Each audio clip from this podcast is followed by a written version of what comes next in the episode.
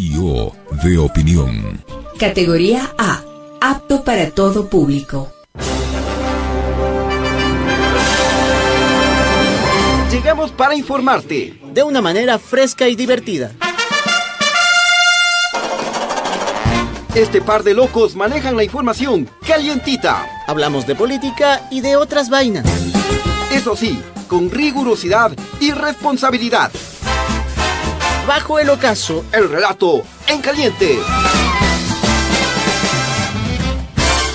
Esto lo hago para divertirme, para divertirme, para divertirme.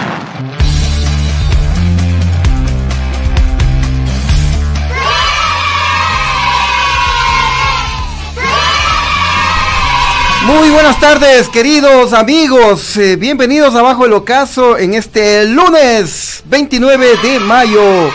Estamos listos para compartir con ustedes este espacio calientito con el Chimi y el Chanola, mi querido Chano, ¿cómo estás? Eh, Chimi, qué gusto verte, más joven te ves, ¿no? Ya, ahorita de descanso, ya renovadito, suavezón aquí. Muy bien, ¿cómo están todos ustedes? Dando la bienvenida al Chimi que tuvo un día de descanso, agradeciéndole también a la Bibi que nos dejó un grato recuerdo de su presencia aquí en Bajo el Ocaso el último jueves. ¿Qué tal ustedes de feriado? ¿Cómo han pasado? ¿Qué es de la vida? ¿Qué se cuentan? ¿Qué más pan de pinjo? ¿Por dónde nomás has estado? Cuenta, cuenta. Oye, mejor ni me hagas acuerdo del feriado. Eh. ¿Por qué?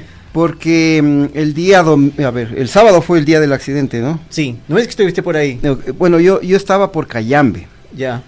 Y al momento de regresar, eh, obviamente yo iba a venir eh, por la ruta del Quinche, ¿no? Por Azcazubi, el Quinche, Yaruquí, Tababela, ¿no? Pero en bici estabas. No, no, no, me fui, me fui a dar un paseo por, por Cayambe.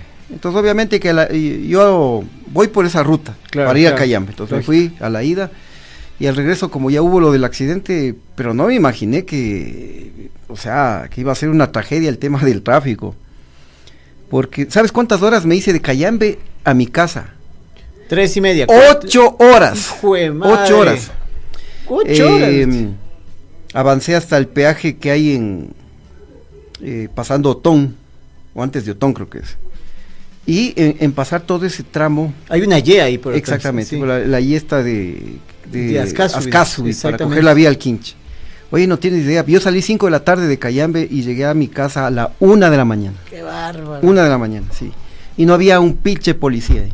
No había nadie, o sea, nadie quien dirija. Era que hagas la nota de una vez. O sea, la crónica.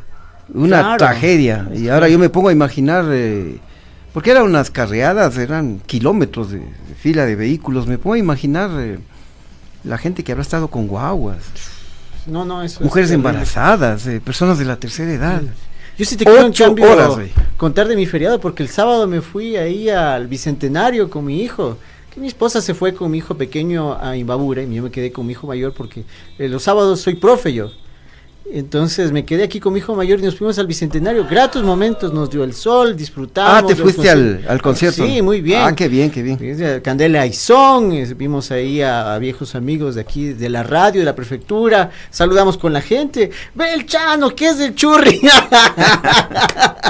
a toda la gente, muchas gracias por saludarnos y bueno, listos ya para iniciar esta sesión de Bajo el Ocaso. Bienvenidos. En la transmisión estaba el estaba la Sofi, ¿no? En la transmisión y, el Carlitos Minango. Sí, les, ¿Ah, sí? no, no les, vi por ahí. Les escuché, ah, yo estuve ahí. Ahí era que te coles a la, que subas a la tarima ahí. No, pues yo estaba en el bailecito ahí que con te Santos. Qué tomatazos. Eh. excelente ahí.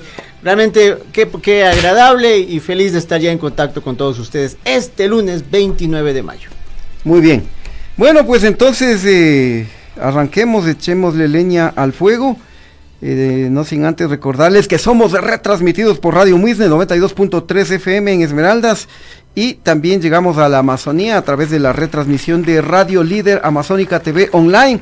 Como siempre nos acompaña tras la consola el abuelito de Radio Pichincha, el Javi Bisuete, y en la transmisión digital el Fer Calderón. Así que listos entonces para empezar. Listos para empezar, yo mismo me pregunto, ¿sabes qué se conmemora el día de hoy? Mm, a ver, ¿qué? Te cuento. A ver, cuéntame, cuéntame. Vamos a darle un abrazo a toda la gente de la ciudad de Macas que está en el aniversario de su cantonización. cabecera cantonal de esa hermosa provincia de Morona, Santiago. ¿Cuántos años son? Desde 1861, no resté, pero bastante. ¿ya? Tiene turismo ecológico, la urbe cuenta con espaciosas áreas verdes, hay que conocer la Catedral de la Virgen Purísima, el pasaje de Santo Domingo Comín y el Parque Cívico. Un abrazo a toda la gente de Macas, donde la interculturalidad vive. Bueno, me uno a ese abrazo a la ciudad de Macas, querido cantón de la provincia de Morona. No irás a decir como Lazo, ¿no te acuerdas? Hablando de Macas, me acuerdo que él decía que el, el puente del río Pano está en Zamora, decía. No, no, o sea, por favor. Sé que no nos hemos Sí conoces visto- Macas, ¿no? Claro, no me sé las Es de memoria, lindísimo. Macas. A mí me encanta Macas, ese el clima. el clima Sí, sí, sí, sí. espectacular, las oportunidades para el turismo Los paisajes, paisajes. los ríos, las, las montañas, y la carne, la gastronomía. y la carne vacuna, que y a propósito hoy es también Día Mundial de la Carne, ¿no? Saludos a todos los veganos también, Día Mundial de la Carne. Ah, Día Mundial de la Carne. Oye, ¿y qué carne te gusta más, vos? Pues yo me hice un hígado el sábado, me quedó bastante bien. Me compré un hígado y lo preparé en mi casa, un hígado así, con aceite de oliva, qué rico. Me gusta Ah, mucho el, hígado, bueno. el hígado, sí. ¿Tú? ¿Y ¿Qué carne consumes más? La vaca. Sí, trato de no ¿Y- ¿Y, cuál es la carne más nutritiva? A ver, te voy a tomar la lección. La de pescado, pues, ¿no? No, no, la del cuy. Ah, bueno, la del La cuy. del sí. cuy. Y es nuestra proteína. Tiene ma- mayor valor nutricional. Claro. Hace años que no como un cuy. Es más, no soy muy pegado, pero vamos, te invito a un cuy una- esta, semana. Te ofrezco. No le, hago, no le hago al cuy, porque yo tengo de mascota un conejo, entonces no. Pucha, me voy con el me abuelito. da cosas ahí. Me voy con el abuelito. Unas corvinitas te puedo aceptar. Bueno, con ese sueldazo del fin de mes, nos vamos a las corvinas, con el chimi y el chano, y el abuelito, y todos los que sea, Ya. y, y nos vamos todos. Hecho. Bueno, vamos ahora sí con las noticias este lunes 29 de mayo. Échale, abuelito. Información en caliente. Eh, Ya nos olvidamos de los saludos. eh. No, aquí están los ver, saludos. Paca Jarrín, saludos desde Ambato. Para mis amigos chochólogos. José Vázquez, saludos desde Puembo. Fabricio Valencia, gracias por el saludo a los que somos vegetarianos en este Día Mundial de la Carne. Ahí, hermano, un saludo igual. Carlos Pantoja, señores chochólogos, buenas tardes. Toti Paredes, saludos amigos desde Baños, Tungurahua. Conectado Tungurahua. ¿ah? Marcelo Muñoz, buenas tardes. Felicitaciones desde Quebec, Canadá. Taca, taca, taca. Gabriel Pocuruco, ¿qué dice hermano? Buenas, buenas saludos desde Cuenca. Mauro Ramírez, buenas tardes. Toda la información, Vinigut. Alejandro Torres, Norma Macías, Khalil C, David Peñafiel, Grace R, Nila Murillo y todos conectados con Bajo el Ocaso. A ver, por acá también tengo unos saluditos. Eh, tenía. Pero si están. Sí, está. ¿De qué están? Están. Ustedes siéntense. A tranquilos ver, a ver, que los mensajes están. A ver, pero no me salen los saludos. oye. Di saludos, José López, Pedro Infante. A ver, a ver, a ver. a ver. A ver, a ver, aquí tengo los saluditos. Eh, Pedro Vicente, saludos, compas, Chimi y Chalo. Oye, te dicen Chalo. Hola, Chalo. No, pues Chalo les Hola, dicen a los Chalo. Gonzalos. ¿no? Claro, Gonzalito. No, este es Chano, no es Chalo. Claro. Pero bueno, don Pedro dice, saludos compas Chimichalo, la gente que habla con la verdad adelante. Ya falta poco para que entre un gobierno para el pueblo ecuatoriano. Muy bien. A ver. Nayade Fernández, buenas tardes chicos, saludos desde la provincia de El Oro. Pedro Abambari, saludos cordiales desde Nueva York, excelente inicio de semana, compatriotas. Mario Alarcón, saludos cordiales desde Guayaquil. Muy bien. Raúl Ricaurte, buenas chochólogos chimichanos listos para las noticias calientitas. Andrés Zambrano, un saludo desde Santo Domingo, para abajo el ocaso. Nila Murillo, saludos desde Nueva York. Eh, Gilbert Salazar, saludos desde Carcelén. Deli Carmona, saludos desde Quito, mis queridos chochologuitos. Ave, con cariño, chochologuitos. eh. Menos de unos 60. A ver, Cecilia Bajo nos manda saludos también desde Santo Domingo. Dios los bendiga siempre. Ah, y teníamos un saludo especial también, ¿no? Ah, para por papá de supuesto. la. Aguántate, aguántate la risa. Para el papá de nuestra querida compañera Diana. Dávila, ¿no? A- a- prepárale el. Happy birthday. el- el- la canción del cumpleañero. Santo. A Gabriel Gabela. ¡Órale!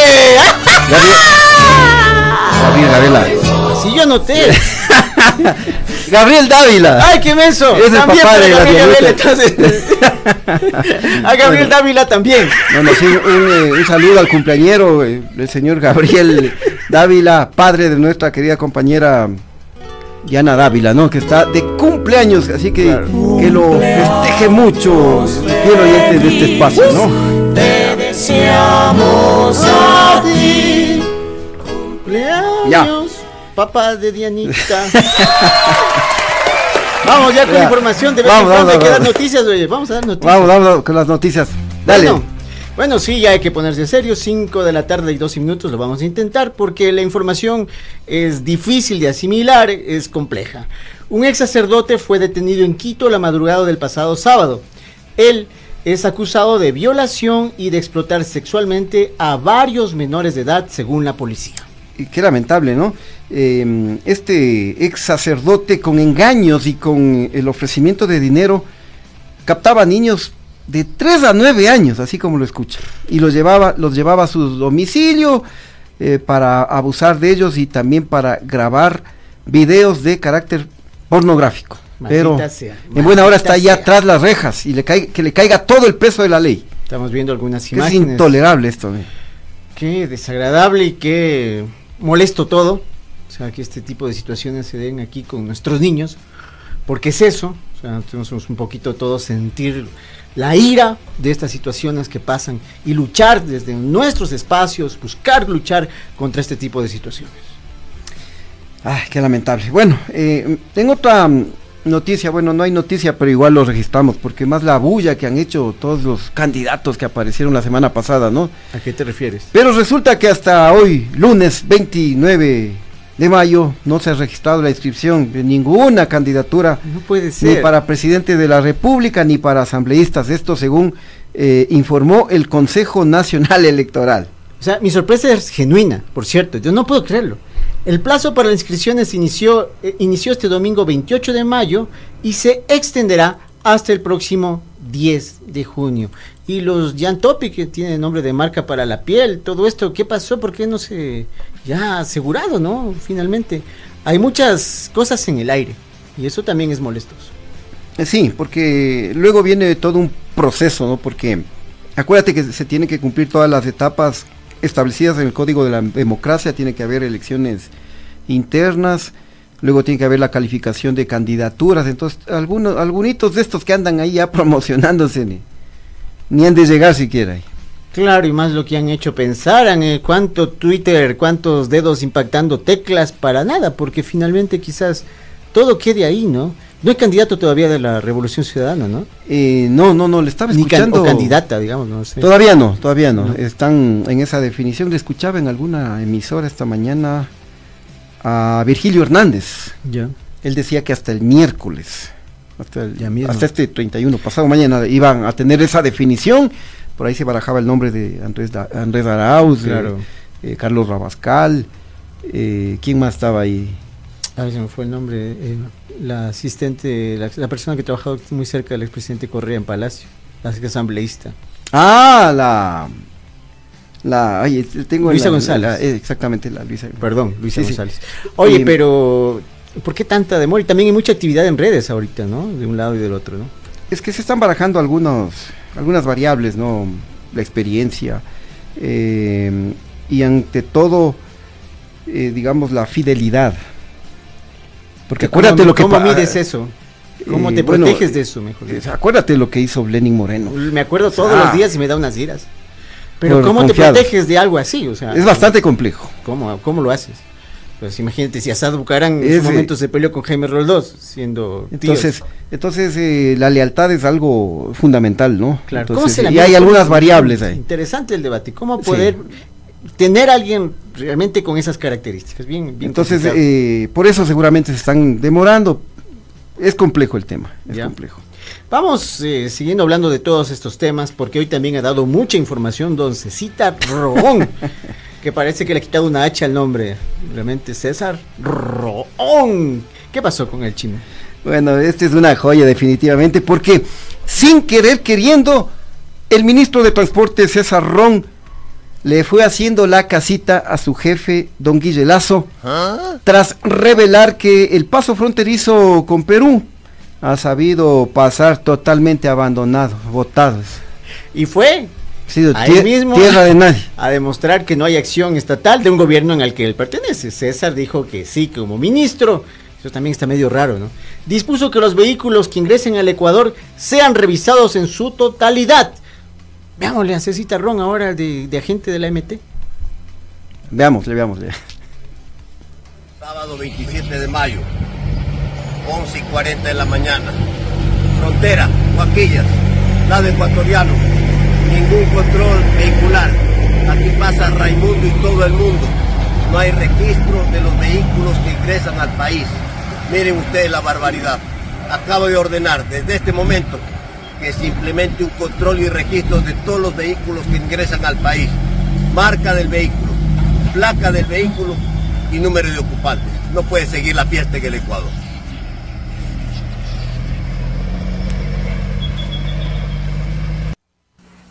Es que fue sin querer queriendo. Chuta, ¿qué ha de ser, oye? ¿Qué ha de Papeles, ser? papeles, el- papeles, ¿Qué ha de ser Cecita Ron? Casi le pasan pisando encima más. Yo creo que encontró su profesión. Oye, pero este gobierno sí ya se pasa. Uno más perdido que otro. Eh, es facultad, es potestad de un ministro de transporte disponer operativos de control de vehículos. Creo que no, loco. Por eso está la aduana, por eso están militares, hay el mismo municipio de la zona, o sea, pero el ministro, o sea, ¿cómo estaremos de mal que ni el ministro sabe cuáles son sus ámbitos, no? O sea, que se levantaría pegado uno- unos traguitos y no sabía ni de, lo, de qué se trata la vaina.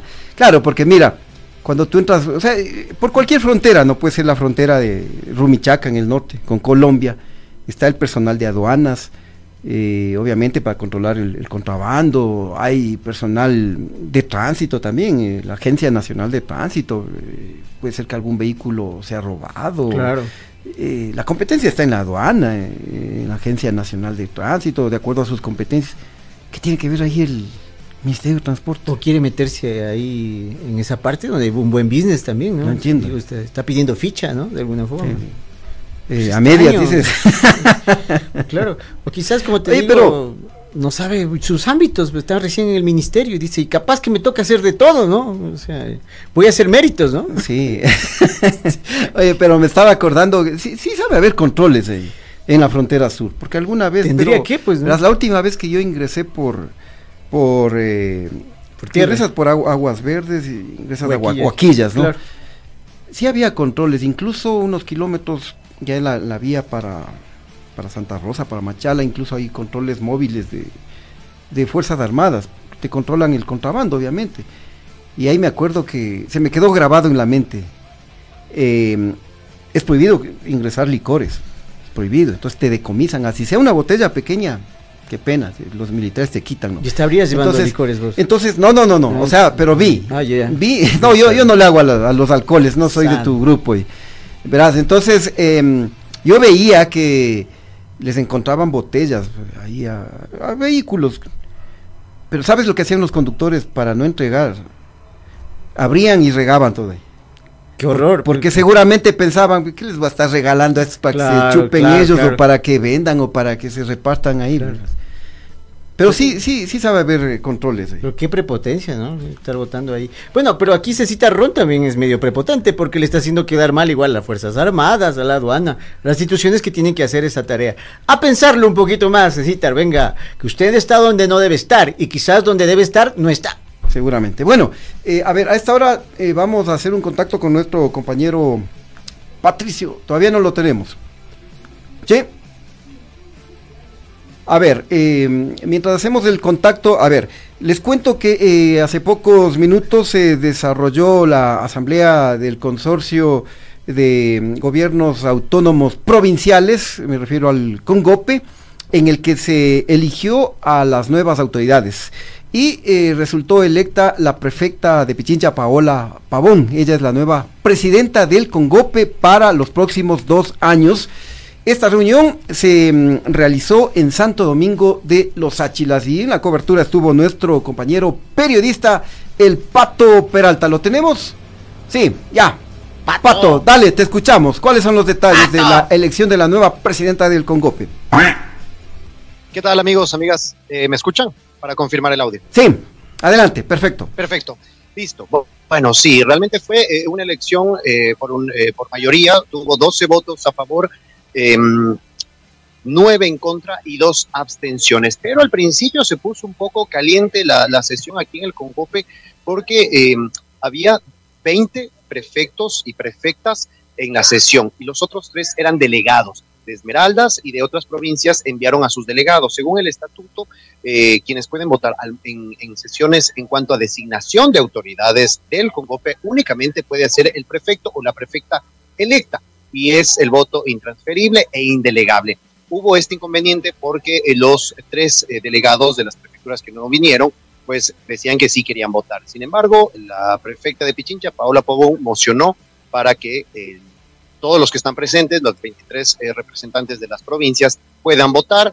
Se votó a favor y los 23 votaron. Luego vino otra complicación, que fue ya la moción que presentó Juan Cristóbal Lloret, prefecto de la SUAY, para que sea Paola Pavón la presidenta del Congope y Julio Robles del Carchi sea el vicepresidente junto a otro número, a, otro, eh, a otros nombres eh, que conforman el resto del comité ejecutivo del Congope. Hubo un malestar de parte de, por ejemplo, la prefecta de Cotopaxi, um, Lourdes Tibán también, y principalmente del prefecto del Oro, Clemente Bravo, que trajo incluso barra y empezaron a gritar, sacaron la bandera. Bueno, tuvo que ingresar la Policía Nacional incluso para pedir eh, que se bajen eh, los humos porque eh, ellos no estaban a favor de que la prefecta Paula Pavón selecta, buscaban que pase otro, otra moción. Sin embargo, dando a conocer el desconocimiento total en cuanto a temas parlamentarios, porque cuando ya se aprueba una moción, pues ya está sellado ese tema y no se puede tratar otra moción.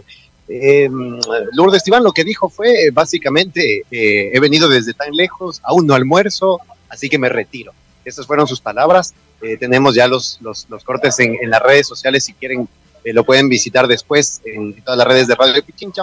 Eh, sin embargo, lo que vino después fue ya el trabajo que se va a realizar en las prefecturas precisamente desde, desde el Congo, que ha sido lo que dijo Paola Pavón, descentralizar. Ese va a ser el reto y el eje principal de trabajo de Paola Pavón en estos dos años eh, que es eh, descentralizar el territorio, descentralizar el tema de los recursos, eh, la atención precisamente a estas provincias fronterizas y pequeñas. Y precisamente se eligió a Julio Robles, prefecto del Carchi, para que se articule de mejor manera el trabajo que sostiene. que se realizan en estas provincias y que el Estado pues regrese a ver también a estas provincias.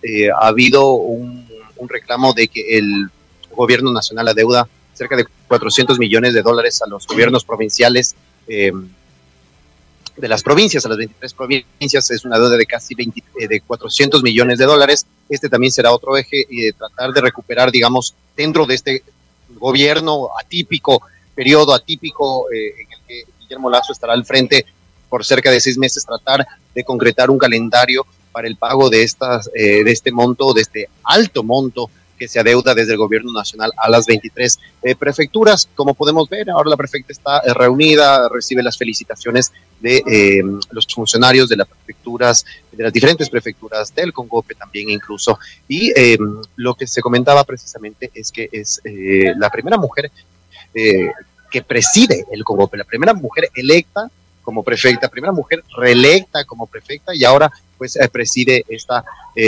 organización eh, que representa las 23 eh, provincias del país. Hay un poco de malestar, como comentaba, de algunas otras provincias. La prefecta de Pichincha ha sido enfática en que se va a buscar la unidad y se va a luchar por el trabajo y la um, que salga adelante pues las 23 provincias. Ese es el reporte que tenemos desde Santo Domingo, un poco con calor acá en la provincia de Los Áchilas, eh, pero este, este ha sido el, desenlace de esta sesión, la elección de la prefecta de Pichincha, Paola Pavón, para presidir el Congo. Bueno, muy bien. Gracias, eh, Patricio. Ahí está la información en directo desde Santo Domingo de los Áchilas. Paola Pavón es la nueva presidenta del Congope para los próximos dos años. Oye, pero qué malos, ¿cómo le van a dejar sin almorzar a la Lulu Tibán, a la prefecta de, Cotopaxi? Estos Pachacuti siempre tienen hambre, ¿no? Estos de Pachacuti creo que tienen algún problema digestivo porque siempre estaban ellos también, ¿te acuerdas de la primera sesión? ¿Cómo me hacen venir? ¿A qué hora se come aquí? ¿A qué hora es que se almuerza? ya, saben pues la movida, o sea, o realmente ya búsquense otra excusa, ¿no? Bueno, si nos está escuchando la Lulú, le voy a recomendar una hueca, verás, eh, tú en la vía, en la vía San... lo va a hacer en serio. No, no, es que verás, es que ella para irse a Cotopaxi tiene que regresarse por Aloa. Ya. Entonces, eh, en la vía... Mm, Santo Domingo, Tandapi. Pasas a Yuriquín Ya. y ahí hay unos comedores en la vía. Pero claro, claro. Espectaculares. Pero hay muchos. A mano pues. no, pero a mano izquierda, después del eh, do- donde sale la antigua vía que da por Chiriboga, Ya. se conecta con, con la carretera principal, justo ahí. Seco de tilapia, dice.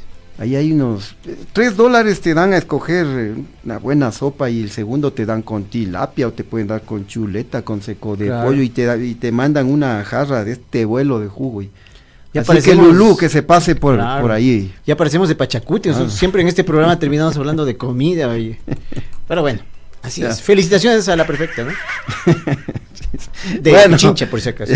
Listo, entonces avancemos. ¿Qué, qué más tenemos, mi, mi querido Chan? Pues hay un problema de aves muertas, mi querido Chimi. Sí, no me refiero a los pájaros de alto vuelo de la política, me refiero a que en el país. en Ah, sí, sí, y no solo acá, ¿no? Sí, Eh, en Chile, en Perú Chile, también. En Perú, en las costas aparecieron aves muertas, ¿no? Pero Claro. hubo un comunicado de nuestras brillantes autoridades. Sí, dice que el gobierno activa protocolo ante presencia de aves muertas precisamente en zonas costeras y se pide a la población su colaboración para la prevención y control y la propagación de cualquier enfermedad de tipo eh, que afecte a la biodiversidad, que afecte a las aves en este caso. Si los ciudadanías, si las ciudadanías y ustedes, sobre todo quienes están en zonas costeras, encuentran eh, un ave muerta, hay que indicar o llamar inmediatamente al ECU 911, eh, evitar acercarse al ave, manipularla lógicamente y mantenerse informados por canales oficiales. Es una cosa que está pasando, un daño al ambiente y se está viendo la, la- la- razón, si es un tema viral, si es un tema pandémico, que sea, pues veamos qué es. Esperemos Bueno, alguna vamos, respuesta. ¿no? vamos a ver qué pasa, ¿no? Oye, me llama la atención ese nombre, es el nombre del, del ministerio, ¿no? O sea, debería llamarse Ministerio de Ambiente, Claro. punto. Pero se llama, de acuerdo al boletín, ¿no? Claro. Ministerio de Ambiente, Agua y Transición Ecológica. Es que lo fusionaron con la Secretaría del Agua, ¿Ah? No, ¿te acuerdas? Pero, Y la Secretaría del Agua Transición ecológica. Esa de la transición ecológica sí ya es ya un poquito lado de los más, pelos. más ¿no? del membrete, ¿no? Claro. Pues realmente es mucho más que el membrete. ¿Cuánta tinta se gastan en esto poner en cada hoja? eh? Realmente Sí. muy complicado. Pero vamos a hablar de Quito, Chimi, te ver, planteo eh, eh, de- como una posibilidad. ¿Alcanzamos o vamos al corte primero? Vamos al corte primero, no, porque para no vamos perder mejor. el hilo. Porque ¿Sabes tenemos- qué? Vamos al corte primero. Claro, claro, pero da- dale el, eh, menciónale el, la, ¿No dices que el corte? el- el- las camisetitas, pues oye. ah, ¿dónde bueno, está? yo soy obediente hoy. Ahí está. Vamos con las camisetas porque ustedes seguramente, espero que sí, estén buscando ese toque personal y de calidad en la industria EGN textil y publicitario. Puede ayudar a encontrar lo que ustedes buscan. Ofrecemos confección y diseño de uniformes deportivos para empresas, instituciones y o emprendimientos. Además hacemos realidad tus ideas y las personalizamos en cojines, camisetas, buzos, jarros, gorras y esferos. Diseñamos tu espacio con vinilos adhesivos y decorativos para colocarlos en cualquier lugar. Llámanos o escríbenos al 0984 43 71 34. Otra vez, 0984 43 71 34. Ya lo saben, somos fabricantes de industria EGN. Nos esforzamos por ofrecer excelencia bajo tu perfección. Contáctanos ahora. Nos vamos a la pausa, pero cuando volvamos vamos a hablar de Quito. Hay novedades de lo que anunció el alcalde. Y también eh, vamos a tener la, el- la polémica de hoy que va a estar buenaza porque le hemos titulado Empacó la próstata y se fue a Brasil. Nos referimos a don Guille Lazo. Ah, ya, yo creo que hablabas de mí.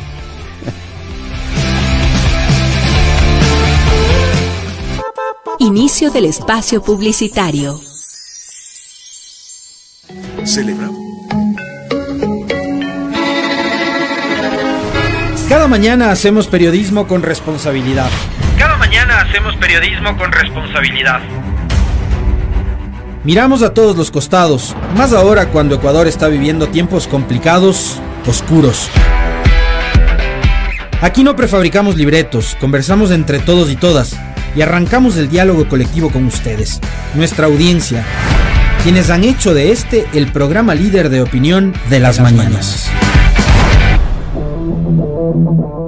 De lunes a viernes desde las 7 horas, el comentario con Alexis Moncayo. Sintoniza la 95.3 FM en Quito, 94.5 FM al noroccidente de Pichincha y nuestra transmisión en vivo por redes sociales. Radio Pichincha, somos el otro relato.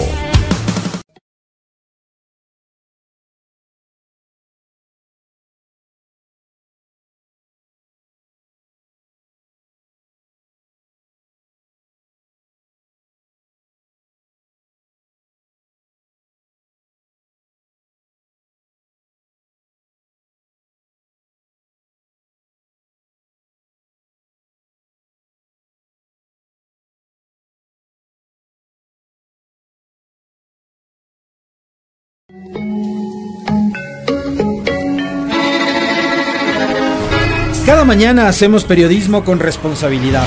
Cada mañana hacemos periodismo con responsabilidad. Miramos a todos los costados, más ahora cuando Ecuador está viviendo tiempos complicados, oscuros. Aquí no prefabricamos libretos, conversamos entre todos y todas y arrancamos el diálogo colectivo con ustedes, nuestra audiencia, quienes han hecho de este el programa líder de opinión de las, mañanas. De lunes a viernes desde las 7 horas.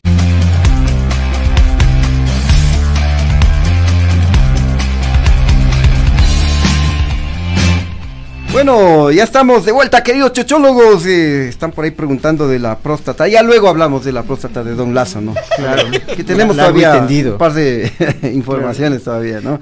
Ya, hablemos de Quito, porque les cuento que el alcalde, eh, Pavel Muñoz, anunció operativos de control sobre la ordenanza que prohíbe más que prohíbe que más de una persona viaje en una motocicleta y también eh, adelantó que se está elaborando una ordenanza para los motociclistas que trabajan en esto de las entregas a domicilio, delivery, ¿no? Claro, hablo Ya. bastante de motos y del troll y del metro, perdón. Ya, del metro después tenemos otro video. Ya, vamos ver, entonces con el primer video. Primero las ¿Qué nos ha pedido la Policía Nacional? Por ejemplo, nos ha pedido que de parte de la Agencia Metropolitana de Tránsito fortalezcamos y así vamos a hacerlo operativos hacia las motocicletas. Tenemos una ordenanza donde no pueden ir dos, personas en una motocicleta, las vamos a hacer. Vamos a trabajar en una ordenanza específica para la gente que hace delivery, porque está bien que la gente que pueda, ¿no es cierto?, y deba trabajar y tiene la necesidad de trabajar, entra a trabajar en las plataformas que hacen entrega rápida a los domicilios. Pero, por ejemplo, cuando, no, cuando ellos entran en una urbanización, por ejemplo, con el casco hasta la casa, ya tenemos algún indicio de preocupación. Deberían retirarse el casco y ya entrar sin casco, por ejemplo, al domicilio, para que uno pueda registrar si la persona efectivamente que está entrando responde a la cédula que está presentando. En algunas ocasiones, Juan Pérez se puede registrar en la eh, y le dan el permiso, por ejemplo, para que opere en el delivery, pero termina siendo eh, eh, Pepe Vázquez, ¿no es cierto?, el que entra eh, o al que le prestan el servicio. No es lo mismo, porque si ya fue Juan Pérez el que se registró, no puede este prestar a una tercera persona el registro para poder hacer. Muy bien, ¿no? Me Interesante lo que me- comenta. Me, parece sensato, sí, porque mm, uno como conductor sí se da cuenta que eh, hay muchas cosas por hacer con los motociclistas. No, no podemos generalizar, pero la mayoría, uno que anda en las calles, eh, hay una imprudencia bárbara. ahí. Se te cruzan, no respetan, hasta por la derecha se te rebasan. Eh, yo he visto que se suben a las veredas, se pasan los parterres. Eso en cuanto a los peligros por... eh, te puede, puede ocurrir algún accidente de tránsito por algún tipo de esas Claro. imprudencias. Y lo otro que señala por la seguridad. Eh, tú ves en todas partes que están de a dos. Entonces, y los asaltos, eh, los robos en motocicletas, se da de, a dos, pues entonces está bien que controle, ya era hora, em, está bien, está bien. Son cosas ciertas, yo creo que aquí los peatones, cada día tenemos una muerte cruzada en las calles, que nadie dice absolutamente nada. Cruza las calles a veces, cruza que es aquí nomás, está de acá de La Coruña y 6 de diciembre y 12 de octubre, a ver cómo te va, a ver si llegas a tiempo acá a Chimi. Sí, casi imposible cruzar. Así que bueno, muy bien por el alcalde y que las cosas se, se concreten. Y ha dado hoy eh, este espacio para eh, transparentar la gestión, para comunicar a la ciudadanía, donde habló también de otros temas, entre ellos el que ya adelantábamos sobre el metro de Quito. ¿Qué dijo sobre el metro? Anunció que el metro de Quito, nuestro querido metro de Quito, donde el Chimi realmente lo extraña muchísimo, anunció que funcionará a plenitud la primera semana de diciembre, es decir, después de más de seis meses, tomando en cuenta la fecha actual. Veamos la explicación del alcalde de Quito, Pavel Muñoz. Me han presentado un nuevo cronograma y en principio tenemos fecha ya para poner en funcionamiento el metro de Quito. Pero vuelvo sobre algo que seguramente en su explicación Víctor Hugo será más enfático. Hubo clara descoordinación y hubo una suerte de presión política para que pongan a funcionar algo que no estaban listos. Por eso, con el dolor del alma, nos ha tocado respaldar una decisión que se dio de manera unilateral, además también he sido fuerte con la empresa operadora. ¿Cómo es que siendo una empresa seria accedió a operar un sistema que sabían que no estaban listos para poder operar? Por eso es que tuvimos esos problemas y hoy la mala noticia es que no lo vamos a poder abrir ni siquiera en las horas de inducción que se estaban dando a la ciudadanía. ¿Por qué? Porque como están haciendo trabajos que necesitan tener presencia de personas en el túnel, no podemos tener entonces funcionando a los metros, si, al metro, a los trenes, si vamos a tener personas trabajando en el túnel. Así que todos, incluido el operador, hoy nos han dicho, sí, es mejor cerrarlo por completo, volverlo a abrir, ya nos van a decir cuándo, eh, Víctor Hugo. Un liazo. Es un liazo. O sea, qué decir, pero, pero me parece bien que priorice la seguridad de la gente. Lo más importante. Creo que no Por veíamos supuesto. en la cuestión de guarderas que se le ocurrió pues, hacer pruebas y ya supuestamente con el asunto en funcionamiento y tuvimos esa infinitud de problemas. Pero cuando le escucho hablar al alcalde ya se le nota también un poco ya compungido por esta situación, o sea, molesto por tantas cosas parciales que le están entregando. Sí, totalmente de acuerdo. Mira, y ahora que ahora que lo mencionas al a este señor Guarderas, el alcalde que entró por la ventana, sí deberían hacer una auditoría, porque sí nos metió el dedo a los quiteños eh, en muchas cosas eh, y nos tomó el pelo.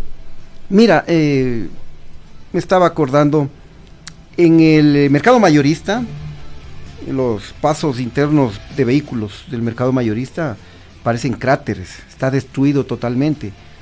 Y unos días antes de finalizar su gestión, él se atrevió eh, a salir en una entrevista desde ese lugar, ¿Ya? con, eh, en una, con Micronda en Ecuavisa. Eh, Era más o menos un mes antes de que finalice la, la alcaldía, anunciando que empezaban la repavimentación de... Empezaba. Que empezaba, que empezaba la repavimentación del mercado mayorista. Y resulta que yo fui eh, hace unos días al mercado mayorista, nada. O sea, nunca empezó Y- siquiera. Nunca o- empezó. O nunca, sea, no hay cosas a medio operar, nada. no hay- Simplemente salió en la tele para hacer ese anuncio. Y rodeado de todos los, los comerciantes ahí eh, aplaudiéndole. Tomando Vaya, el y- pelo. y- sí, sí, que, que la auditoría. Básicamente, el ejercicio debería El estar. tema del metro también, obviamente, porque lo único en que las es poner la, la placa ahí. En las pavimentaciones de la ciudad, no digo que hayan estado mal, digo que no, pero es necesario hacer un estudio. ¿Quién fue el contratista? ¿Cuánto tiempo se le dio? ¿Hubo multas? Todo eso, la fiscalización de vida. Exactamente. Bueno, hasta ahí con las noticias. eh, tenemos, eh, ¿qué tenemos La ahora? Ah, tenemos frase polémica que está buena. Hagámosle la frase. Dale, polémica, dale. hagámosle.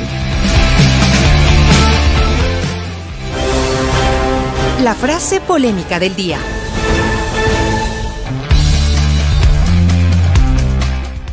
Chimi, ¿tendrás listo tú un tu rosario, quizás una velita, un cirio, porque lo vas Por a necesitar? supuesto, si ¿Tienes supuesto. listo? Sí, sí, sí, sí. Eso es básicamente lo que nos pide el ministro César Ron, pues es inminente la llegada del fenómeno del niño a las costas ecuatorianas. Pero en vez de preocuparse de la gestión, de llamar a la acción, de ubicar eh, tareas en distintas áreas del gobierno, sobre todo en la de prevención de desastres, nos sugiere que recemos. Escuchémosle a este piadoso llamado César Ron. Porque el problema del país grave que tenemos el día de hoy es que no deja de llover, Lenin. He estado en la Girón Pasaje y solita se cae la tierra, porque el suelo está saturado de tanta agua que había. Crean los ecuatorianos, hay que pedirle a Dios que deje de llover y hay que pedirle a Dios que el niño si viene venga suave, venga en condiciones normales, porque en las condiciones y en los pronósticos que tenemos realmente es imposible luchar contra la naturaleza, pero hay que estar preparados. Hay que construir albergues, hay que tener construcciones prefabricadas para montar albergues inmediatamente, hay que tener puentes Bailey, hay que tener maquinaria. Así es que aquí hay que trabajar en muchos frentes y hay que trabajar conjuntamente con los gobiernos seccionales, porque el problema no es del ministerio solamente del gobierno, el problema es de todos los ecuatorianos. Hay que cuidar y no tapar las alcantarillas y tirar plásticos y basura. Hay que cuidar el país porque lo que se viene es muy grave y hay que hacer. Bueno, Aleluya. Empecemos rezando entonces. Ya, empecemos. Yo creo Empecemos que a rezar, digamos. eh. Va a tocar, por lo menos se acordó de esa parte. Pidámosle al de arriba que no nos caiga el fenómeno del niño, porque va a caer. Que no caiga tan Eso es duro inevitable, Inevitable. pero en estos, eh, en estos meses eh, se debió haber ejecutado obras de mitigación. Pues. No digo. Claro, o sea, Hagan algo, vean por Dios. tanto en este, eh, estos dos años de gobierno, nada. Los cuatro años anteriores de Lenin Moreno, Peor. nada. En toda la zona ahí de la erosión del por el Napo y demás que hicieron. Y la linda solución, oremos, Oremos, para que las loco. lluvias no sean fuertes. Y eso es una falta de incluso en la propia Constitución, porque él, como ministro de Estado, tiene que darle soluciones de orden administrativo y técnico al país. Eso dice el artículo 154 de la Constitución. Ejercer la rectoría de las políticas públicas del Ecuador, función de todo ministro y autoridad de Estado. Nos recemos, panas, por Dios. Perdón, Ya. es cierto que no debo Quieto, ponerle Nerón. sujétame, sujétame, Chimi. Quieto, Nerón. Sujétame. Nerón. Bueno, ¿qué más? Eh, tenemos números, tenemos cifras, Vamos con ¿no? los números. A ver, échale.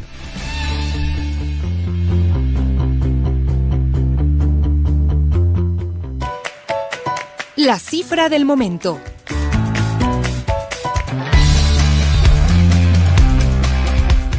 A ver, mi querido Chano, ¿qué dicen la, la cifra de hoy? La cifra también es una cifra compleja porque finalmente es una cifra que puede ir creciendo. Son seis víctimas mortales las que se produjeron este fin de semana durante este feriado en diversos accidentes de tránsito en el país. También son más de 35 los heridos, accidentes en Guayabamba, accidentes de magnitud también en Flavio Alfaro, en el sector de La Crespa.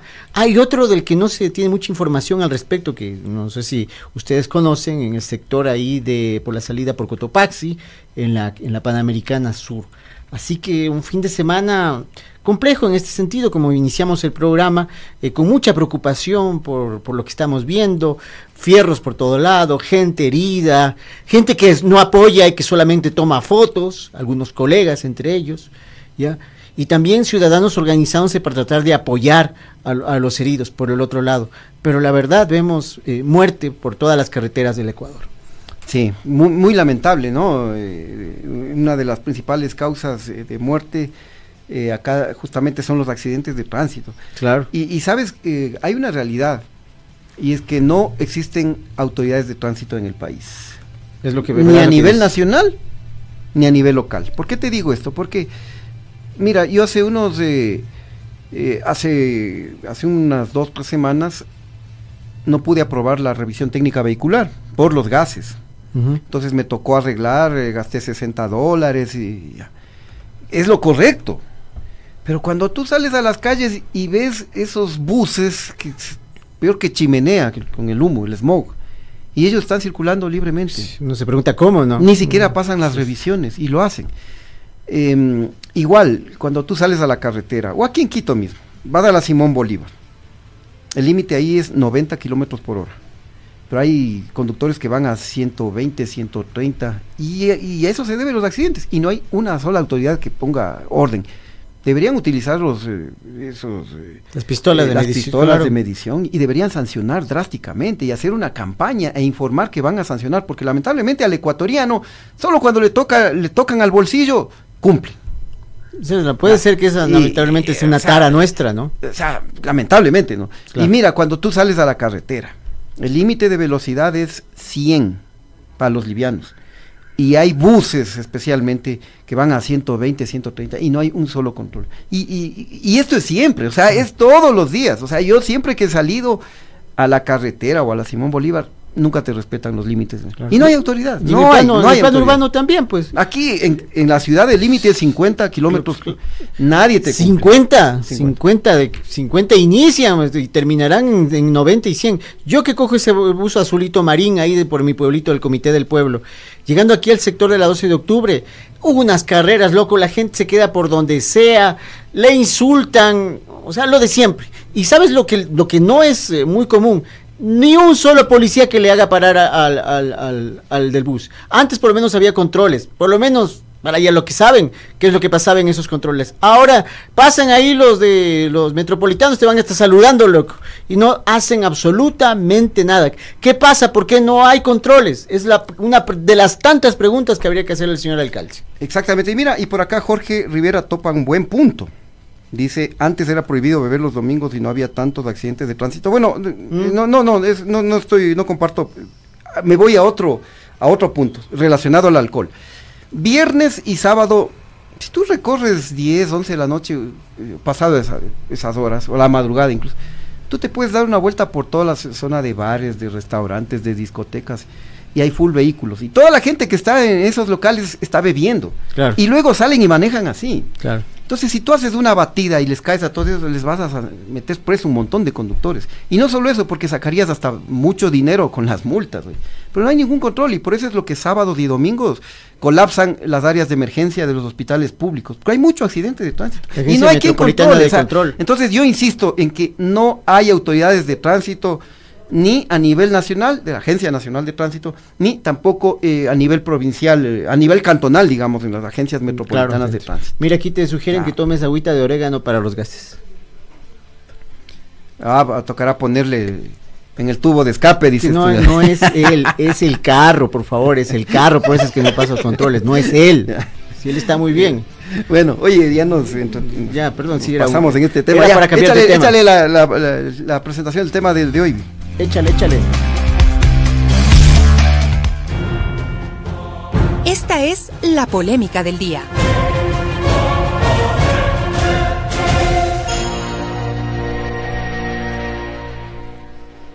Muy bien, ya lo anticipamos, la polémica de esta tarde se titula Empacó la próstata y se fue para Brasil. Nos referimos al presidente de la República. O, Échale. y o la próstata de Pandora, como nos sugieren por ahí. Pues ustedes creen que este gobierno es lento, están equivocados. El presidente Guille Lazo tiene la próstata más rápida y sana del mundo, pues se recuperó a la velocidad de un rayo, dejó los Estados Unidos y llegó a Brasilia. Exactamente, exactamente. Ustedes recuerdan que él, él retornó el domingo, ¿no? Y hoy muy temprano no perdió tiempo y se fue para Brasil para asistir a una cumbre de presidentes de América del Sur. ¿Y la operación? Ah, o sea, seguramente se tomó No doble, doble dosis de cúrcuma más moringa mezclado con cuchucho, borojó. Él sabe. Claro, y- Claro. Debe estar sentado en un flotador ahí en el porque si no, ¿cómo? Medio raro es todo esto y por eso estamos hablando de este tema. Porque muchos se preguntan, todos nos preguntamos, el mundo entero se pregunta, ¿cómo en tan corto tiempo el presidente de la República hace un viaje y ya asiste a un tema de orden de Estado? eh, luego de una operación de este tipo, conmigo en esos casos no cuenten, yo me quedaré en casita, acostadito, tomando caldito de gallina hasta sentirme bien. Por supuesto. Recordemos que don Guille Lazo viajó a los Estados Unidos el pasado 24 de mayo después de dar su informe a la nación y de su segundo año y último, ¿no? Porque ya fue la despedida. Claro, de pronto ya sintió ahí que la, la próstata le presionaba, ¿no? Claro, mitad claro, ya la, cuestión como que tuviera un taburete ahí metido, ¿no? Sí. Muy difícil, ¿no? Agarrándose la próstata se, Claro. se fue, Como que ya con las justas. se subió al avión. ¿Ya? Al día siguiente, es decir, el jueves 25 de mayo, la Secretaría General de Comunicación de la Presidencia informó que la intervención fue exitosa, no, no nos referimos al informe ni al gobierno, sino a la intervención quirúrgica, mediante el siguiente comunicado que en estos momentos exhibimos en nuestras redes. Dice lo siguiente. El presidente de la República, Guillermo Lazo, por si acaso nos hayamos olvidado, fue sometido a una intervención en la próstata. Intervención, ojo, ¿no? Los términos que usan Wendy Reyes, usted mismo lo dice. Intervención en la próstata en el hospital Houston Methodist de Estados Unidos. Y señala que la operación fue exitosa y ya está en la habitación. El domingo 28 de mayo regresará al país. Y en efecto, ¿no? Re- retornó ayer. ¿Cómo le dirán los doctores? No se vaya, no se vaya, verá que tenemos que quitarle los curitas, tiene que, tenemos que ver. No, yo tengo que atender mis cuestiones en Ecuador. Claro, porque verán, luego, luego de la intervención en Houston se recuperó solo un par de días, ¿no? Solo un par de días. Y el domingo 28, es decir, ayer retornó al Ecuador. El viaje de Houston a Guayaquil es de un poco más de cinco horas. güey. Vendría acostado. ¿Cómo habrá venido recién operado? Digo, no. A capaz que acostado boca abajo, ¿no? Me importa un pito. ahí como para cuando estás mal del COVID, así, para que no le presione. pero sí- Porque si está operado ahí, no te puedes sentar. pues. Claro, no, no, no. o sea, no, no. tiene que venir acostado. Se, se pegó tremendo viaje de más de cinco horas de Houston a Guayaquil. Ya. Y como ya lo informamos, hoy, muy tempranito, se fue para Brasilia desde Guayaquil. Ese viajecito, Guayaquil-Brasilia, es de por lo menos 6 horas en vuelo directo. Oye, chuta. 5 y 6. 11 11 horas. horas. ha estado vol- volando el hombre recién operado a la edad que tiene y con todos los otros problemas de salud que tiene. Claro, Y, y de acuerdo a averiguaciones que hemos estado realizando, eh, la recomendación médica es que luego de una cirugía de próstata, no es aconsejable viajar por lo menos durante una semana siguiente a la operación, ¿no? Y la eh, recuperación al 100% puede, dar, eh, puede tar- tardar unas tres semanas. Capaz que por eso nunca se cura de nada, pues si nunca da chance de, de curarse, ¿no? O sea, no sé, ¿no? Yo creo que es muy valiente, el, Sí, eh, sí. aguantándose el dolor y las molestias. ¿Cómo debe molestar eso? O no? sea, es un patriota. Claro, no, no, debe ser terrible. Es un, es un héroe, yo creo que hay que hacerle un, Sí, un, un monumento. Y se quejaba de la oposición cuando la próstata le hace oposición, que se queje. Este de la tío es un campeón. Que le tiene muerte cruzada a la próstata de una vez para que se cure, como dice un decreto. Oye, Bueno, pero no, eh, yo digo, en realidad eh, se fue a hacer una cirugía de la próstata o, o se iría de, de paseo. ¿Sabes qué? Se va a terminar este gobierno y nos vamos a quedar con la duda qué pasaba con todas estas intervenciones, eh, revisiones médicas, diagnósticos. Porque realmente, y siendo lo menos sangrón posible en mi caso, qué difícil resulta creerle todo esto, ¿no? Una persona que ha sufrido de todo.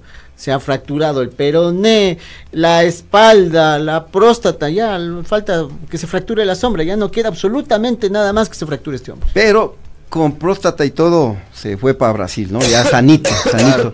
Oye, yo, yo quisiera tener esa fortaleza para curarme en un ratito, ¿no? Tienes que tener billete, Sí, sí, que es lo que no tiene.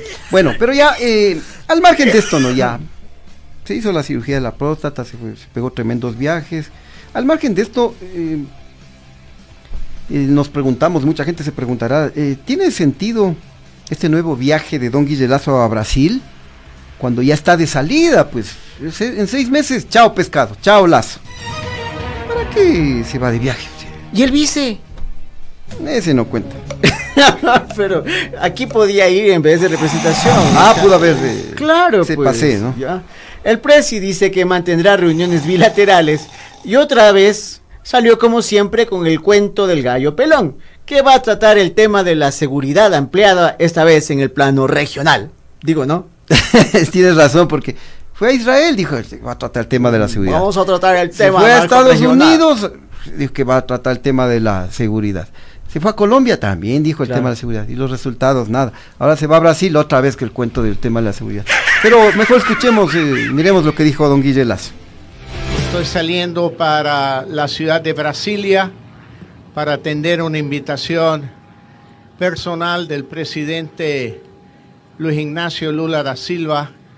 Mantendremos allá una cumbre de presidentes sudamericanos durante el día martes y estaremos de regreso el día miércoles. Mantendremos una reunión bilateral hoy con el canciller del Perú, Mañana serán dos rondas de reuniones, una en la mañana, otra en la tarde. Lo que yo destaco es la relación siempre de los pueblos. El pueblo argentino y el pueblo ecuatoriano mantienen una magnífica relación y tradicional relación que no se ha visto afectada por ninguna circunstancia diplomática. Mi prioridad es, eh, mi mente está en esta cumbre donde asistirán 11 presidentes de Sudamérica y trataremos temas, incluido el de seguridad que está afectando también a otros países como Colombia, como, como Chile. Así que trataremos estos temas en esta cumbre. Ahí está. Ahí está. Adolorido y todo. Qué rico gallo, ¿no? Eh, Seguir viajando hasta el final, está rico. Buena vida. ¿Sabes qué pasa, Chimi? Que nosotros somos muy ingenuos. Porque lo que él quiere es demostrar que aquí en el Ecuador se vive democracia, ir allá a, a este marco internacional y decir, mire, Ecuador tiene democracia, y si le preguntan algo, declararlo frente a otros colegas, ¿no? Pues, Y, pero cara dura también, ¿no? A mí me duele, a mí me diera vergüenza ir don- donde otros jefes de estado y que me vean ahí, pues, este fue incapaz de terminar su periodo. ¿Y cómo te va, Guillermo? ¿Cómo va esa próstata? ¿Cómo va esa próstata, Guille? Cuéntame. No, capa- yo capaz que les dice, si le pregunta, capaz que él dice a los otros presidentes, eh, ya estoy de salida, pero vengo Claro. a este viaje por recomendación médica a ver si me curo de la próstata. Aquí es ¿No? que hay un buen médico, que, que los Estados Unidos no dan una con él. Pero ha viajado tanto, ha viajado tanto este hombre, que, que vi- revisando un poco la información que hizo, que hizo esa revisión el Chimi, nada más y nada menos son 23 viajes los que ha hecho este señor, eh, casi uno por mes.